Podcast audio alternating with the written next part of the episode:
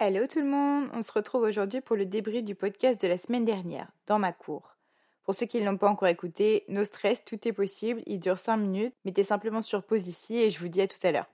Pour les autres, let's go Alors alors, le podcast dans ma cour, c'est clairement sur le sujet de l'estime de soi et de son parcours, le cheminement de notre vie. Pour bien commencer, je trouve ça bien de mettre une définition sur l'estime de soi, comme ça on part sur de bonnes bases. Alors, c'est une définition que j'ai trouvée sur Internet et bien évidemment, j'ai choisi celle qui me parlait le plus.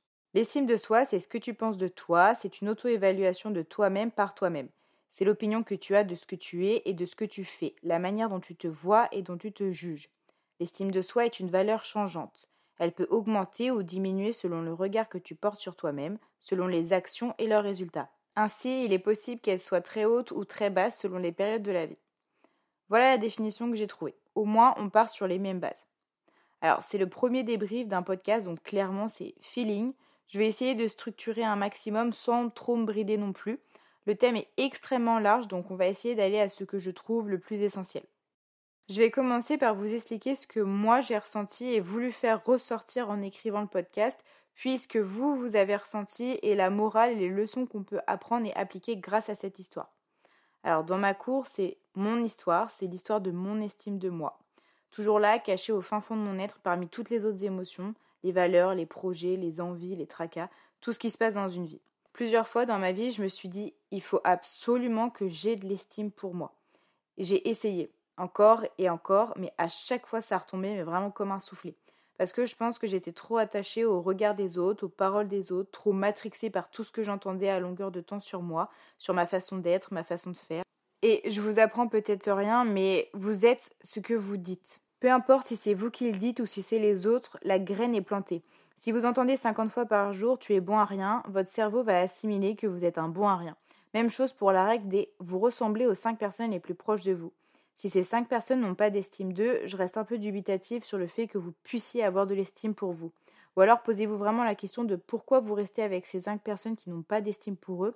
Quel est votre but? Quelle est la cause? Qu'est-ce que vous êtes en train de combler en vous? Bref, pour en revenir à l'histoire de mon estime, j'ai essayé, mais c'était jamais le bon moment, je n'étais jamais prête. Je ne voulais pas avoir de l'estime de moi pour les bonnes raisons. Donc ça n'a pas fonctionné et je suis retombée à chaque fois. En gros, retour à la case départ. Jusqu'au jour où j'ai eu l'élément déclencheur, je pense j'ai été prête. J'ai d'abord rencontré une personne formidable. Thibaut, si tu écoutes ce podcast, oui, c'est de toi que je parle. Vraiment à l'opposé de toutes les personnes que j'avais déjà rencontrées dans ma vie amoureuse. Et le changement a commencé à opérer. J'ai découvert la vie d'une autre façon. Et attention, c'est là le point clé que vous devez retenir. J'ai commencé à sortir de ma zone de confort. Alors, petit point, qu'est-ce que la zone de confort? C'est tout simplement là où on se sent à l'aise, c'est ce qu'on connaît. Et ce qu'on connaît, c'est pas forcément le plus confortable pourtant. Exemple.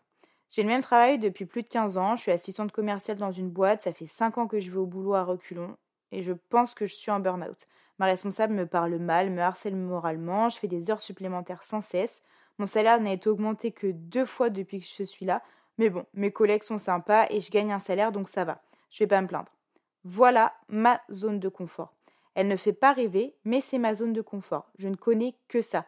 J'ai ce boulot depuis que j'ai 18 ans et je suis pétrie de peur de devoir démissionner, de devoir faire d'autres entretiens d'embauche dans d'autres boîtes, de devoir changer de boîte. En gros, ce qui voudrait dire que je vais devoir sortir de ma zone de confort. En gros, ça revient un peu à la phrase on sait ce qu'on quitte, mais on ne sait jamais ce qu'on récupère. Et l'inconnu fait extrêmement peur, ou alors ça sert d'adrénaline.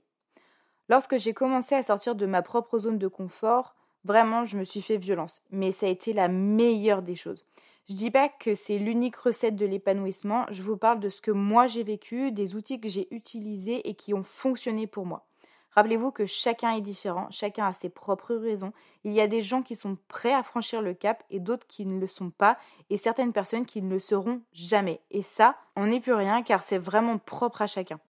Pour en revenir à nos moutons, je vous disais que j'avais donc commencé à sortir de ma zone de confort et à entrer dans un cercle vertueux en ce qui concerne l'image de moi, la confiance en moi.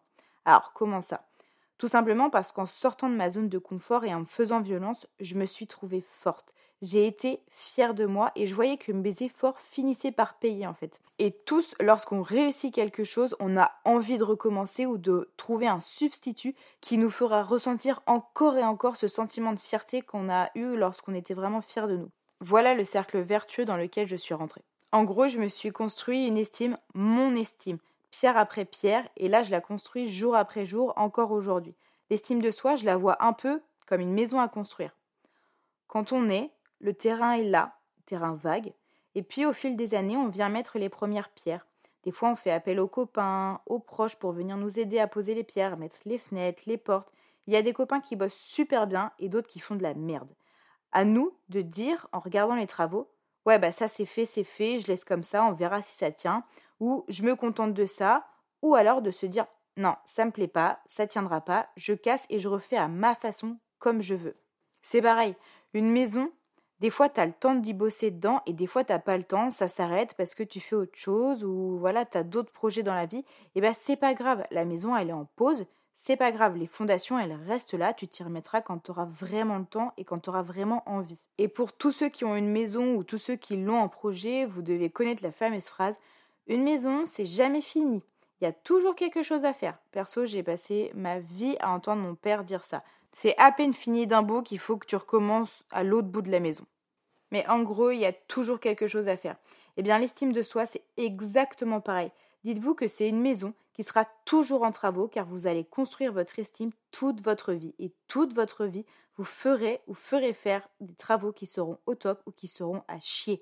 À vous de laisser ça comme ça ou de refaire. Voilà l'image que je me suis faite de l'estime de soi. Je me suis un peu talée, mais je trouvais ça hyper important de vous dire que l'estime de soi, il n'y a pas un jour où vous allez vous dire ça y est, je l'ai à 100%, c'est acquis pour le restant de ma vie. C'est pas un diplôme. Et encore, même un diplôme, vous l'avez, mais j'ai envie de dire, il n'est pas valable à vie, car la vie et tout ce qui nous entoure évolue. Ceux qui ont eu un diplôme en comptabilité des années 80, ça vaut pas la même chose qu'un diplôme en comptabilité que vous allez avoir cette année, par exemple.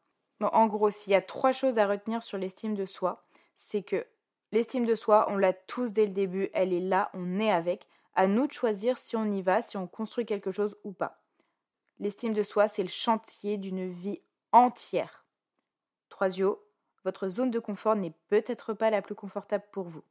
Sur mon podcast Dans ma cour, je finis par refaire venir l'estime en courant pour la faire parler. Je suis là, je me pardonne et je vous dis merci, merci de m'avoir attendu. Il y en a peut-être qui se sont dit Mais what? Mais qu'est-ce qu'elle raconte? Je comprends rien. Et il y en a peut-être qui se sont dit Mais oui, carrément, mais oui. Alors, qu'est-ce que j'ai essayé de dire? Tout simplement que l'estime de soi, elle est là depuis le début, que certes, elle a mis du temps, mais ce temps, elle en avait besoin pour apprendre et être prête. Et dans le pardon aux autres et à elle-même, j'entends je me pardonne de ne pas avoir cru en moi et d'avoir reculé à chaque fois que j'en ai eu l'occasion, et je vous dis merci Merci à tous ceux qui entourent ma vie, tous ceux qui m'entourent et tous ceux qui m'ont appris. J'en ai tiré des leçons de tout ce que j'ai vécu grâce ou à cause de vous. Merci d'avoir attendu que je sois prête et d'être encore là pour m'apprendre. Voilà en gros le message que j'ai voulu faire passer. Et dans le sondage que j'ai fait sur Insta, je voulais remercier tous ceux qui ont répondu, intimement ou pas, d'avoir assumé votre propre cheminement sur l'estime de vous. C'est déjà une belle avancée de savoir où vous en êtes sur l'estime de vous et de ne pas vous voiler la face pour certains.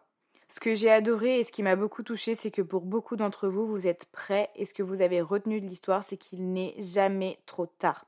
Et oui, il n'est jamais trop tard pour changer, pour commencer quelque chose ou même finir quelque chose. Mieux vaut tard que jamais. J'ai envie de vous partager ce que ma petite sœur m'a envoyé suite à l'écoute du podcast et à ses réponses au sondage. Je trouve ça hyper intéressant et magnifique comme morale, comme conclusion. Enfin, c'est un super résumé. Elle m'a écrit J'ai compris qu'il fallait coopérer avec toutes ses émotions. Je trouve cette phrase magnifique et ça m'a rendu tellement fière d'elle. Elle a compris et j'espère que vous arriverez à comprendre que vos émotions, vos bagages, vos casseroles au cul, c'est absolument tout ce qui fait de vous votre propre personne. Tout ça, c'est vous. C'est ce qui vous rend unique, c'est votre parcours, votre vie, vos expériences, vos exercices. Chasser le naturel, il revient au galop. Arrêtez de vouloir supprimer, effacer des parties de vous, des moments de votre vie. Aussi heureux ou malheureux soient-ils, ils font partie de vous et de votre vie. Ils vous ont construit. Je vais reprendre l'image de la maison, mais c'est un peu comme si vous aviez construit votre maison, que vous la regardiez et que vous étiez en train de vous dire Ouais, euh, on va enlever la cinquième rangée de pierres parce que quand je l'ai faite, j'étais vraiment pas bien et je l'ai fait avec quelqu'un qui fait plus partie de ma vie, donc euh, on l'enlève. Je vous laisse deviner l'état de la maison si vous enlevez une rangée de pierres. S'il y a bien une seule chose à faire, c'est vous accepter tel que vous êtes aujourd'hui. Ce qui est passé est passé, ce qui est fait est fait. Libre à vous de faire différemment ou pareil demain, car demain n'existe pas encore. C'est la seule chose où vous avez la main dessus. Je vous propose de tirer une leçon de ce podcast, c'est qu'il n'est jamais trop tard. Je pense qu'on arrive à la fin de ce podcast. Je me sens carrément vidée parce que j'ai posé beaucoup de ma personne sur ce podcast, de colère, de ressenti. Je me sens aussi soulagée et heureuse.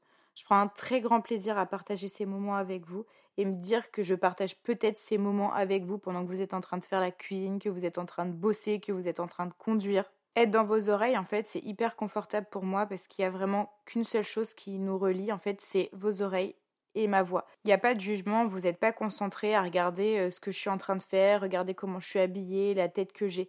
Vraiment, vous retenez qu'une seule chose, c'est ma voix, ce que je dis et ce qui se passe dans votre cerveau au moment où je parle. Donc vraiment, merci pour cette magnifique aventure qu'on est en train de vivre. Et je vais conclure sur le fait qu'il faut absolument que vous vous souveniez que votre estime, elle est là, elle est déjà présente, elle sommeille peut-être en vous actuellement ou alors vous êtes déjà en train de la construire, mais que rien n'est acquis. L'estime, ça s'entretient, ça se nourrit et surtout ça vous rendra la vie plus belle car s'aimer soi-même, c'est vraiment le début d'une relation qui durera toute la vie. Je vous remercie pour votre écoute, j'espère avoir fait vibrer quelque chose en vous. Pensez à suivre le podcast si vous voulez être au rendez-vous tous les mardis et à mettre 5 étoiles pour me soutenir si ça vous a plu. Chaque petit geste que vous ferez sera un grand pas pour moi. Merci à tous et à mardi prochain.